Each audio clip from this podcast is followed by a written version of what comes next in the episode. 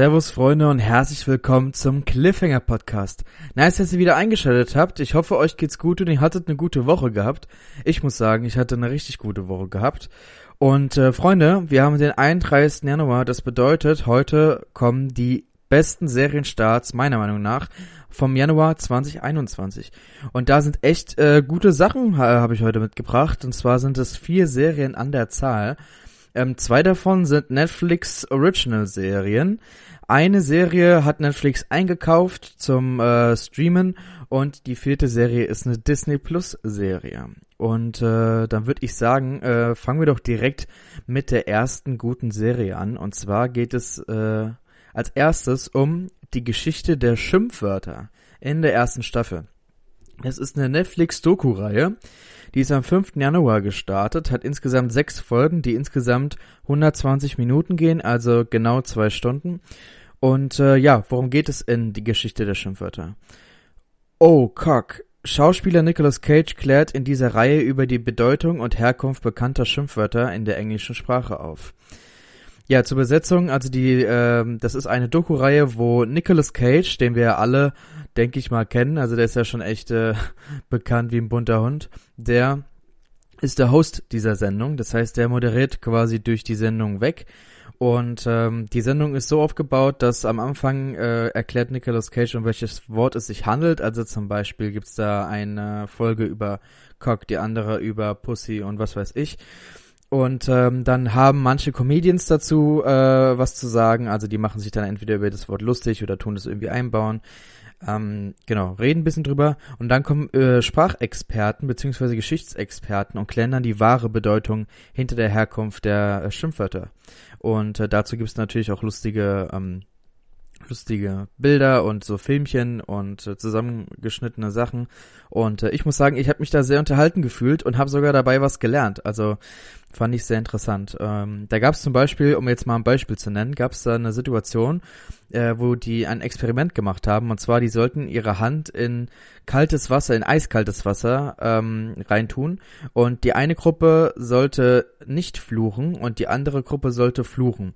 Und dann wurde geschaut, wer es länger aushält oder wer die Schmerzen länger aushält. Und dann hat sich wirklich rausgestellt, dass die Leute, die geflucht haben währenddessen, dass die es länger im Wasser ausgehalten haben, weil das Fluchen quasi äh, den Schmerz unterdrückt hat, was schon, fand ich, sehr interessant war. Und äh, ja, also, die Geschichte der Schimpfwörter ist eine sehr lustige Doku-Reihe über die Geschichte der amerikanischen Schimpfwörter mit Comedy-Stars und Experten der amerikanischen Geschichte. Also wer ein bisschen was lernen will und ein bisschen unterhalten werden will und wie gesagt, geht nur zwei Stunden, also kann man locker nebenbei schauen, ähm, den empfehle ich die Geschichte der Schimpfwörter.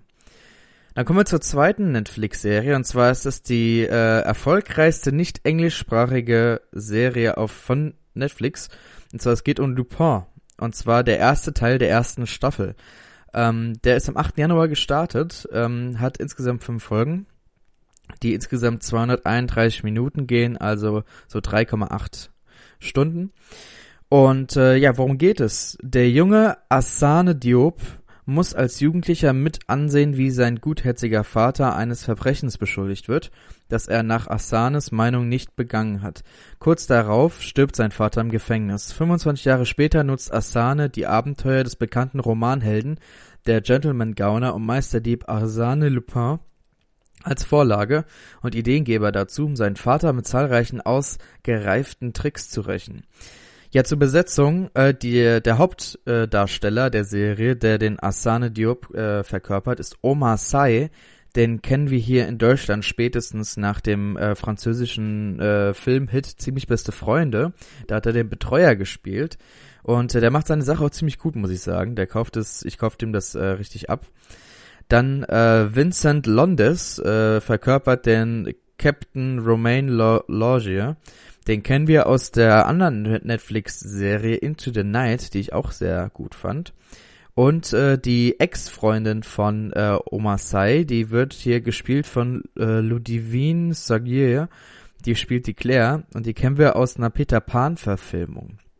Und äh, ja, also die Serie ähm, fand ich richtig nice. Die hat äh, richtig unterhalten, äh, hatte sehr gelungene Action drin und äh, ist halt mit, äh, die Serie ist gespickt mit dem französischen Charme und Witz. Also wer ziemlich beste Freunde mochte, der wird die den Film auch mögen und was auch noch ein kleiner Fun Fact ist, ähm, ihr kennt doch bestimmt die die zwei Filme, die unfassbaren Now You Can See Me, wo es um diese vier Magier geht. Und der Regisseur hinter diesen zwei Filmen hat auch diese Serie äh, gemacht. Und das merkst du der Serie auch an. Also die ganzen äh, Twists und Tricks, die da sind, die sind schon sehr ähm, gut gemacht. Und ja, also der erste Teil hatten ja nur fünf äh, Folgen und der zweite Teil wird im Sommer 2021 kommen mit weiteren fünf oder sechs Folgen und dann ist die erste Staffel vorbei, aber ich äh, freue mich drauf. Hab richtig Lust. So. Die dritte Serie, die äh, Netflix eingekauft hat ins Portfolio, ist die sechste Staffel von Brooklyn 99. Brooklyn 99 ist seit dem 10. Januar ähm, 2021 auf Netflix verfügbar, hat äh, 18 Folgen und hat eine Lauflänge von 378 Minuten, also ungefähr 6,3 Stunden.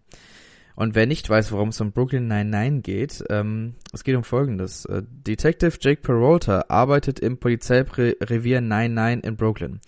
Er ist aufgeweckt, manchmal kindisch, aber dennoch ein ausgezeichneter Polizist. Auf dem Revier geht es chaotisch und unorthodox zu, bis zu dem Zeitpunkt, in dem der neue Chef Ray Holt die Zügel in der Hand nimmt. In die Hand nimmt. Er nimmt Vorschriften und seinen Job sehr ernst und verkörpert das genaue Gegenteil von Jake Peralta. Sein Ziel ist, den 9-9-Bezirk in New York zu einem sicheren Ort und den Chaos-Trupp des Police Departments zu einer seriösen Abteilung zu machen. Nach einem anfänglichen Kleinkrieg zwischen den Mitarbeitern und ihrem neuen Chef beginnt das Team zusammenzuarbeiten, wobei es die Polizisten nicht immer schaffen, private Angelegenheiten strikt vom beruflichen zu trennen. Ja, es ist ähm, die Serie ist ja äh, bekannt und eine richtig gute Sitcom oder eine Workspace Comedy eher gesagt und die drei ähm, bekanntesten oder die Hauptnamen der Serie sind einmal Andy Samberg, der spielt den Jake Peralta, den kennen wir aus der Comedy-Truppe The Lonely Island. Die haben ja damals äh, immer so äh, gute Musik gemacht, ähm, wie I Just Had Sex oder äh, andere Hits, die schon sehr gut waren. Ähm, dann die Melissa Fumero spielt die Amy Santiago, die kennen wir unter anderem aus Gossip Girl.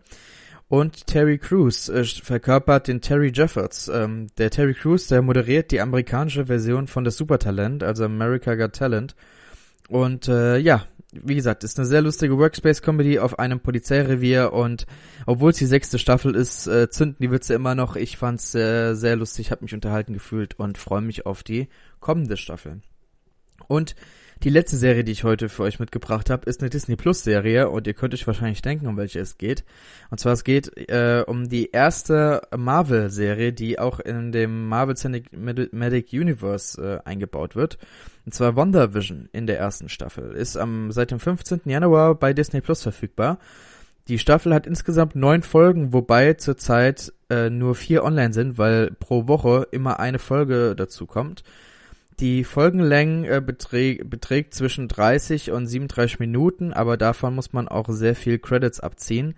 Also sind die so roundabout 20, 25 Minuten lang. Und äh, worum geht es? Wanda Maximoff, aka Scarlet Witch, hat ihren Lebensgefährten Andro Android Vision verloren und schafft sich mit ihren Kräften und in Realitätsflucht eine eigene an amerikanische Sitcoms angelehnte Fantasiewelt in der sie mit ihm lebt. Ein physisch alles andere als gesunder Zustand. Letzten endlich wird sie sich aus dem Geflecht ihres, ihrer eigenen Gedanken und verzerrten Realitäten befreien müssen. Aber gibt es jemanden, der sie für seine Zwecke manipuliert? Wer kann Wanda helfen, in die Realität zurückzufinden? Ja, die zwei Hauptdarsteller der Serie sind äh, Elizabeth Olsen, die Wanda Maximoff spielt, und Paul Bettany, der Vision verkörpert, und die kennen wir beide aus den ganzen Marvel-Filmen. Also äh, sind das alte Hasen, was das angeht.